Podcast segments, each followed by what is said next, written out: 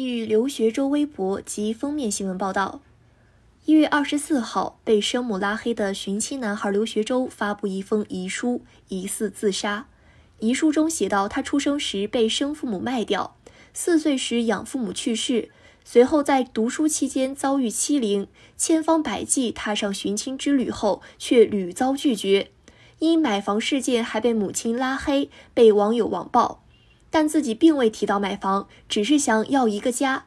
他称想给自己的一生一个交代，把痛苦倾诉到大海中。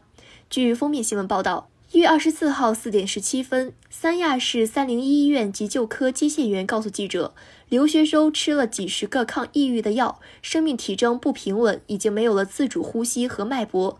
医生正在全力抢救。此后，记者再次致电三亚市三零医院急救科，接线员称刘学周没有抢救过来，死亡了。成功寻子的钱江农民工彭高峰微博留言：“孩子一路走好，天堂没有网暴。”感谢收听羊城晚报广东头条，我是主播佳田。